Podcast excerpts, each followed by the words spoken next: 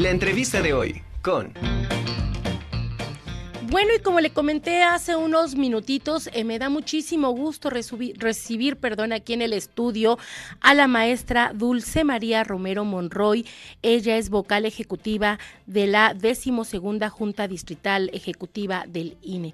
Dulce, un gusto tenerte aquí con nosotros. Bienvenida. Un placer el poderlos visitar y agradecer a la audiencia de Radio WAP el que nos permitan dirigirnos eh, a ellos con el propósito de comentar este tema sobre la reforma electoral del Plan B. Perfecto, Dulce. Antes de, iniciar, pues saludo también con muchísimo gusto a la maestra Amalia Varela Serrano, vocal secretaria también de la decimosegunda Junta Distrital del INE. ¿Cómo estás, Amalia? Bienvenida. Muchas gracias. Qué bueno. Eh, también saludo a la licenciada Alejandra Álvarez Parra, vocal del Registro Federal de Electores, también de esta decimosegunda Junta Distrital Ejecutiva del INE. Bienvenida, Alejandra. Gracias, Angie, y gracias a tu amable auditorio. Al contrario, pues vamos a iniciar, si quieres, Dulce, eh, con que nos platiques cuál es la labor que realiza el INE. Bueno, la labor que realiza el INE Angie y la audiencia es importante, nos conocen a través de la eh, credencial de lector que se expide a través de los módulos de atención ciudadana, pero es muy importante hacer hincapié que desde su constitución formal el instituto se ha distinguido como uno de los pilares de la democracia en nuestro país ha, experimentado una serie de reformas importantes desde su integración, atributos y funciones. Esto ha permitido perfeccionar la organización y celebración de los comicios libres, equitativos y confiables, que este es el aspecto fundamental de la actividad del Instituto Nacional Electoral así como garantizar a la ciudadanía el ejercicio de los derechos políticos electorales. Es como te puedo resumir qué es lo que hace el Instituto Nacional Electoral y la importancia que tiene fundamentalmente para la ciudadanía. ¿Tú cómo observas o cómo percibes precisamente que la ciudadanía, la sociedad como tal, ve a este instituto? Mira, eh, Angie, yo considero que la confianza en las elecciones democráticas se construyó paso a paso. Desde hace 32 años que el Instituto Nacional Electoral, antes IFE, fue creado. Gracias a la autonomía constitucional de este instituto, a un sistema normativo riguroso y equitativo y a un cuerpo profesional electoral de carrera que garantizan eficacia en cada una de las etapas que conlleva la organización de las elecciones. Es muy importante hacer referencia de este cuerpo profesional que integra el Instituto Nacional Electoral, que ya, bueno, eh, aquí mis compañeras también te, te harán referencia de esta importancia de este cuerpo de profesionales electorales que integramos eh, pues la columna vertebral del Instituto Nacional Electoral. Claro. Antes de pasar con, una de ellas, sí me, me, encantaría que me platicaras cuál es la estructura del instituto a nivel nacional. Mira, Angie, a nivel nacional se encuentra integrado por órganos desconcentrados. Son 32 juntas locales ejecutivas, una en cada entidad federativa y 300 juntas distritales en cada uno de los distritos electorales uninominales.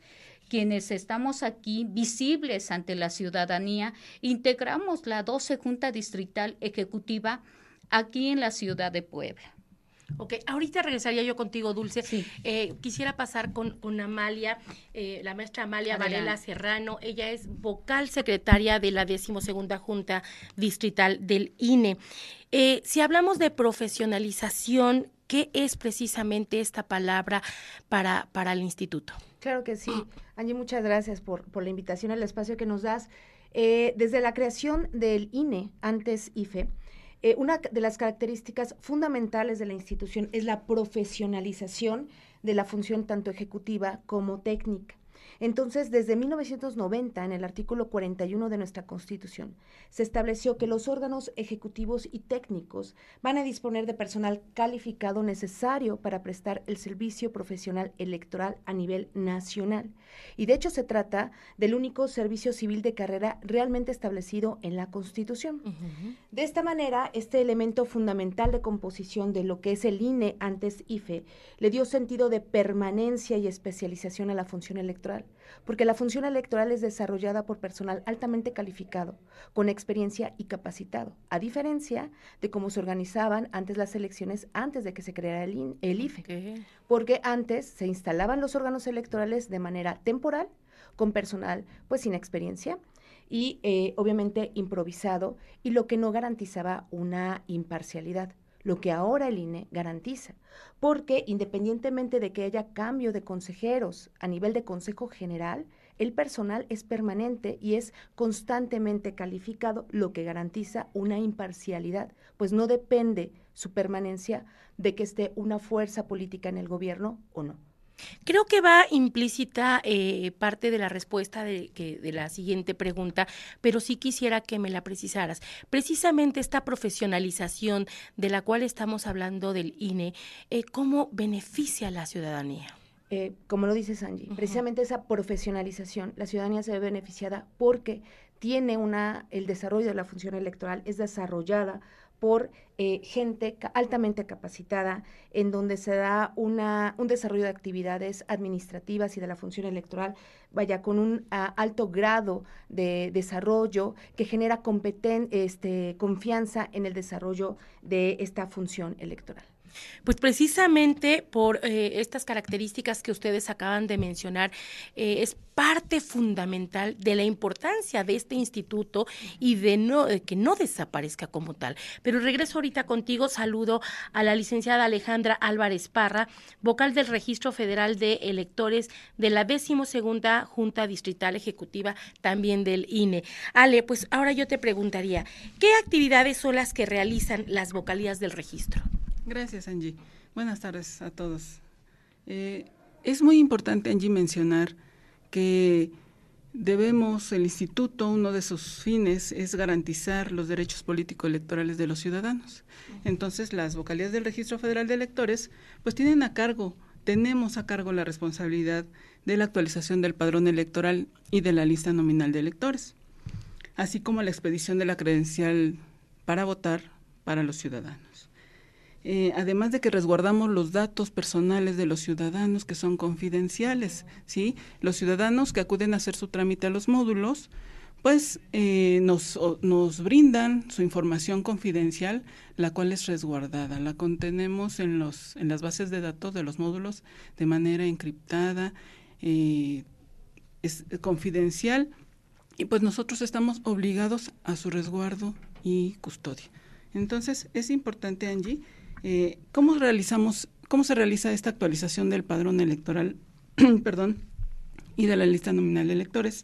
Pues a través de los 900 módulos que existen a nivel nacional, además de los existentes en los consulados, para que también los ciudadanos que radican en el extranjero puedan realizar su trámite para obtener la credencial para votar y votar desde el extranjero. Eh, para ello, pues los vocales del Registro Federal de Electores de cada Junta Distrital Ejecutiva, pues nos abocamos al reclutamiento, selección del personal eh, que es constantemente capacitado y también al mantenimiento de las instalaciones, de los módulos, que se cuente con el equipo, con los insumos, materiales, que eh, las instalaciones estén en buenas condiciones, incluso también para las personas con alguna discapacidad que acudan a ellos. Nuestra función es brindar un servicio de excelente calidad a la ciudadanía, lo cual se ha logrado con esta imagen institucional con la que actualmente cuentan los módulos de atención ciudadana. Ejemplo de ello, Angie, son los módulos que se encuentran ubicados en Plaza Dorada, también en Prados Agua Azul. Estos módulos están adscritos a la 12 Junta Distrital Ejecutiva y eh, a los que diariamente acude un promedio de mil ciudadanos Angie, para realizar su trámite de la credencial para votar o para recoger su credencial. Y yo quiero decirles, ¿eh? yo he sido testigo de este servicio porque pues últimamente he tenido mala a mi mamá, les comparto, y pues no la podemos mover, no podemos hacer ese traslado, el que se forme, porque pues mi mamá ocupa oxígeno. Y se solicitó precisamente este, este servicio, fueron a su domicilio, este, allá le dieron la atención y una vez que ya se realizó el proceso, le llevaron, le llevaron este, la, la credencial, ¿no? Entonces es una, de alguna manera es una facilidad que se le está dando al ciudadano y sobre todo a las personas con discapacidad también, que en muchas ocasiones no son tomadas en cuenta. Así es, Angie. Pues sí, el instituto cuenta con módulos móviles eh, que dan cumplimiento al artículo 141 de la Ley General de Instituciones y Procedimientos Electorales, que establece que los ciudadanos que eh, se encuentran en un estado de postración o por alguna enfermedad no pueden acudir a los módulos de atención ciudadana, pues el instituto eh, les brinda esa facilidad para que un familiar haga el trámite para que acuda personal del instituto, les realicen su trámite y una vez que su credencial es generada, acuden nuevamente al domicilio que el ciudadano indica para entregarle la credencial para votar. Y bueno, esta reforma eh, este, electoral, ¿cómo va a afectar precisamente todas estas actividades, ¿no? O este servicio que ustedes como instituto están ofreciendo a la ciudadanía. Claro, Angie, pues eh, lo afecta eh, pues eh, muy, muy, es, es, un impacto muy fuerte, Angie, que esta reforma eh, pues pretende que estas actividades que se realizan en las juntas distritales y que están coordinadas por los cinco vocales de la junta, como ya lo mencionaba, la vocal ejecutiva, vocal de secretaria de capacitación, de organización del Registro Federal de Electores, pues que se realicen por una sola persona, ¿verdad? Esto pone en riesgo la eficacia y la seguridad de estas actividades, así como los datos personales de millones de ciudadanos. Eh, pues la, la, reforma plantea que ahora los módulos, eh, de aprobarse la reforma electoral, que los módulos sean instalados en lugares públicos, en oficinas públicas, en escuelas, eh, y pues con esto también, bueno, los centros de salud, esto echa abajo, Angie, un años de trabajo, de inversión y de esfuerzo, porque como te comentaba, se ha trabajado en la imagen institucional de los módulos y brindar eh, eh, pues accesibilidad, lugares accesibles a los ciudadanos para que puedan eh, acudir a realizar su trámite. También afecta, Angie, pues esta reforma electoral pretende que para el voto de los mexicanos residentes en el extranjero, la reforma eh, pide que sea la Secretaría de Relaciones Exteriores la que valide este listado nominal y que incluso a los ciudadanos se les permita eh, ir a votar con su pasaporte o matrícula consular cuando la credencial para votar es el documento oficial, para ejercer el derecho a votar, Angie. Claro. Eh, pues esto determinantemente viola la autonomía del instituto y pone en riesgo los datos personales de la ciudadanía. Y pues comentarte, Angie, bueno, también que los módulos de atención ciudadana aquí en la entidad pues cuentan con la certificación ISO 9001-2015. Importante, A partir de esto se logró, pues es un trabajo en equipo y de esfuerzo a través de, a partir de eh, diciembre de 2020 que, y bueno, esta certificación, como todos lo saben, no es de que nos la, eh, se, se logre, ¿verdad? Se tiene que llevar un mantenimiento de, esta, de este sistema de gestión de calidad. Y, pues debemos mantener porque bueno nos vuelven a auditar y se vuelve a, obtener la certificación Angie. Pues entre otras actividades Angie también el registro federal de electores lleva a cabo pues la actualización la depuración del padrón electoral esto es ciudadanos eh, que recibimos las notificaciones del registro civil de ciudadanos fallecidos son dados de baja del padrón electoral previa verificación en campo. Claro. Eh, también eh, los ciudadanos que pues renuncian en su caso a la nacionalidad, ¿verdad? Esos son casos pues muy excepcionales, pero también la Secretaría de Relaciones Exteriores pues nos da esa información. Ciudadanos que son suspendidos en sus derechos político-electorales, pues las autoridades nos informan al instituto, se hace una verificación en campo en gabinete y se dan de baja. Esto que implica pues mantener actualizado y depurado el padrón electoral y la lista nominal de electores, que, que la lista nominal pues es, es el insumo indispensable para eh, que el día de la jornada electoral, pues el ciudadano acuda, se encuentra en lista nominal, acuda con su credencial y pues vote, ¿verdad, Angie? Claro. Y pues eh, esto, Angie, nos parece muy relevante y, y, sí, todo esto, todo esto que te comento, pues se vería afectado. Otra de las actividades es la actualización de la cartografía electoral y esto se realiza para que eh, personal especializado recorre el distrito electoral, en este caso el 12 distrito electoral, lleva a cabo la actualización de la cartografía, lo cual permite generar los planos, los insumos para la ubicación de las casillas, para la eh, ubicación de la sección electoral de los ciudadanos y contamos con esa cartografía. El ciudadano acude al módulo a tramitar su credencial y se le asigna su sección electoral qué va a ser la sección en donde va a estar ubicada su casilla. Perfecto. Dulce, regresaría yo contigo. Gracias. Eh, ustedes como parte del instituto entiendo que están abiertos a todas estas reformas. Claro, eh, nosotros como miembros del Servicio Profesional Electoral consideramos que se debe de estar constantemente reformando las leyes secundarias, ¿sí? para mejorar y fortalecer el sistema democrático existente.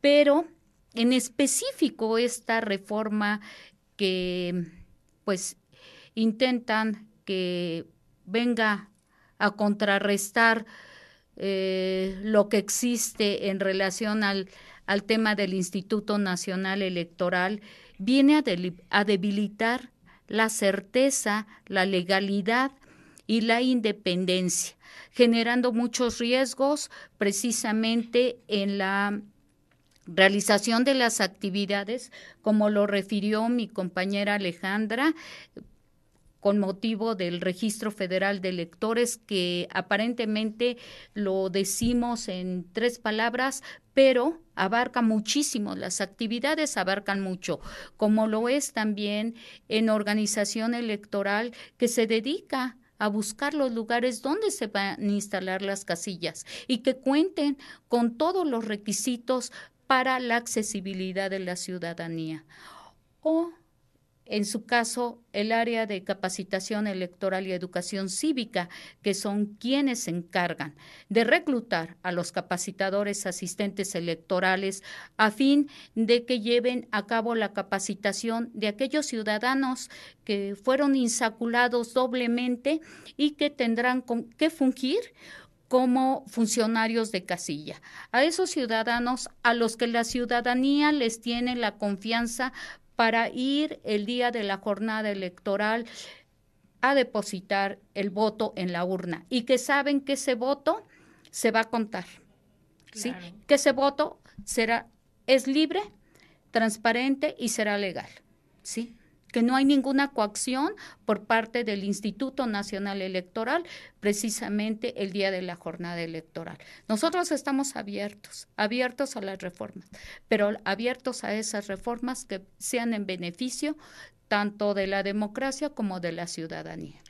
E-, esas reformas, como tú comentas, ¿no? Que sean eh, a través de voto, que la mayoría esté de acuerdo en, en este tipo de reformas, ¿no? De alguna manera. Claro, claro. Porque no ha existido también. Y precisamente yo creo que la sociedad en general está eh, a disgusto en este sentido y por eso está convocando el próximo domingo a una marcha que va a partir del Zócalo. Ustedes como integrantes del instituto van a participar en esta marcha. Mira, Angie, este, eh, lo hemos pensado y consideramos que es conveniente que participemos, que el Instituto Nacional Electoral esté presente. Eh, nos vamos a ver afectados, ¿verdad? Porque con este plan eh, B de la reforma electoral se van a reducir el 84.6% de las plazas del servicio profesional electoral. Y se iba a desaparecer la rama administrativa, Angie. Entonces, eh, bueno, pues sí, sí, sí vamos a participar, vamos a dar el acompañamiento a la ciudadanía precisamente en esta marcha del próximo día domingo. ¿Ya se tiene la hora en que van a salir? Eh, bueno, pues eh, eh, tengo entendido que están citando a las 11 de la mañana ahí en el Zócalo, entonces pues estaremos estaremos presentes. Pues pues ahí está parte de la gran labor que realiza el Instituto este Nacional Electoral y que bueno nos los han explicado perfectamente y las personas que gusten incorporarse a, esta a esta marcha del próximo domingo, pues ahí estará ya a disposición de cada, cada una de ellas. Muchísimas gracias por habernos acompañado, gracias por esta explicación. Desgraciadamente el tiempo se nos va aquí volando, sí, lo sabemos. muchísimas gracias y estaremos pendiente porque hoy hoy miércoles precisamente ya también se va a definir precisamente va a haber una reunión, ¿no? Para para ver si se aprueba este plan B. Sí, es este lo relativo a la cláusula de la vida eterna de los partidos políticos. Entonces hoy eh, será este tema pues, en, eh, en el Senado y bueno, pues estaremos esperando nosotros, bueno, la aprobación y en su caso la publicación eh, por parte del Ejecutivo en relación a la reforma y bueno, pues estaremos muy pendientes y estaremos dando seguimiento pero no por ello este, quiero hacer mención que dejamos de realizar todas nuestras actividades que tenemos eh, día a día, porque el Instituto, no, el Instituto Nacional Electoral no nada más trabaja en época de proceso electoral, en época de no proceso electoral tenemos una serie de actividades que realizar. Perfecto. Muchas pues gracias. No, al contrario, muchas gracias. agradecida con tu audiencia. gracias.